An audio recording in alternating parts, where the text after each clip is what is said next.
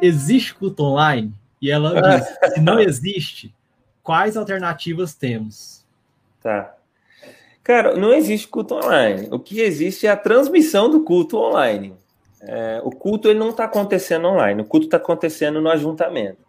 Como eu já disse, isso faz parte, assim, né, a gente podia pegar o aspecto etimológico da palavra, o aspecto teológico da palavra, enfim, de, de todas as formas é possível a gente defender a ideia de que o, o que precede o culto é o ajuntamento, isso desde o Antigo Testamento. Então, é, a, a, reuni é a reunião, a congregação, a assembleia dos justos. Então, é o povo reunido. O povo reunido é que cultua Deus. O culto só é possível, o momento solene só é possível quando você tem dois ou três não é, reunidos no nome de Jesus Cristo. Então, é, é preciso ter reunião para ter culto. Então, o que a gente tem online é uma transmissão do culto. Mas o culto não está acontecendo online. O culto está acontecendo lá em loco com as pessoas que estão reunidas lá. Isso por vários motivos que a gente podia, é, poderíamos é, abordar aqui. Mas é, eu acho que o principal deles é o lance de que a solenidade do culto é um espaço que o próprio Deus, nas suas prerrogativas eternas, definiu para que o seu povo o adorasse. E enquanto o seu povo o adora, é, ele administra, através do Espírito, os meios de graça. O que são os meios de graça? Os meios de graça são aqueles modos ordinários pelos quais Deus estabeleceu que sua graça fluiria e alcançaria o seu povo. Então, tem meios de graças que eles podem ser praticados individualmente, e tem meios de graça que só podem ser praticados coletivamente.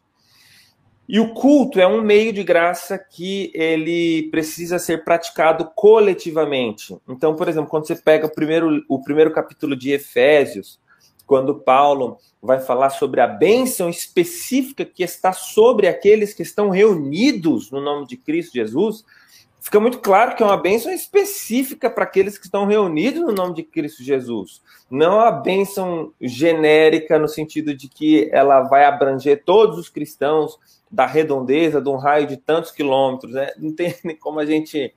É, eu, eu, faço essas brincadeiras, mas é, é, é óbvio que isso é, é uma coisa inconcebível, inconcebível do ponto de vista bíblico.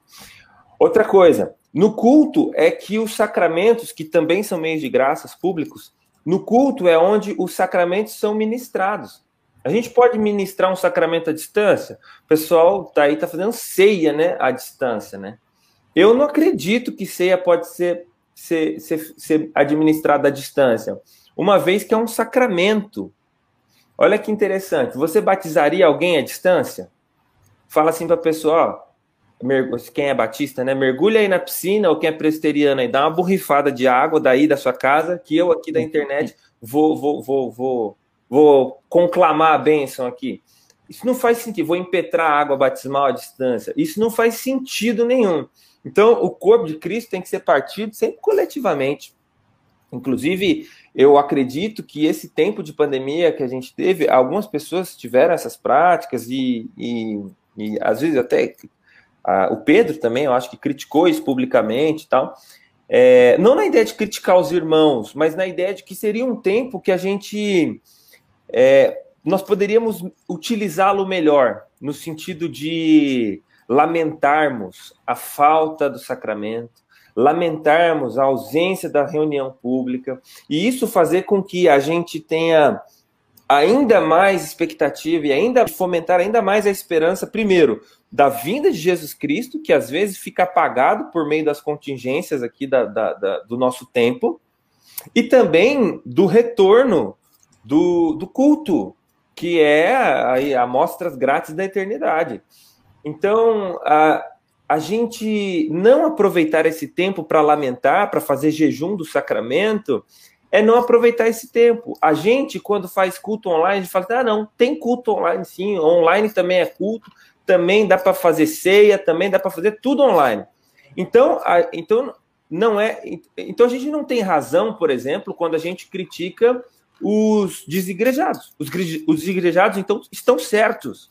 inclusive foram vanguarda nesse negócio de culto online. Então a gente é tudo um bando de desigrejado. Aí o que, que acontece? Quando o cara voltar para a igreja, acabou a pandemia, o cara vai voltar para a igreja. Então por que, que ele tem que voltar para a igreja? Se online, é, o online detém todas as, as mesmas prerrogativas que o culto presencial. Aí ele vai voltar por quê? Ah, não, mas no culto, no culto presencial, a gente vê as pessoas, a gente abraça, a gente vê até a comunhão. Que às vezes a comunhão é confundida cá para nós com, com, com apenas um, um, um, social ali, né, no final do culto, né? A gente pensa que, que a comunhão dos santos é, é aquela amistosidade que existe entre os irmãos, que abraça, beija e, e, e, e, e deseja uma boa semana para os irmãos. Então, o que acontece? O cara vai voltar por conta disso, por conta do aspecto social, de estar ali no meio de um monte de gente, ou então porque ele quer dar uma formação moral para os filhos, ah, não, é importante ir para a igreja. Ou então porque ele gosta da música ao vivo, ou porque ele gosta de, ouvir, de ver o pastor ao vivo.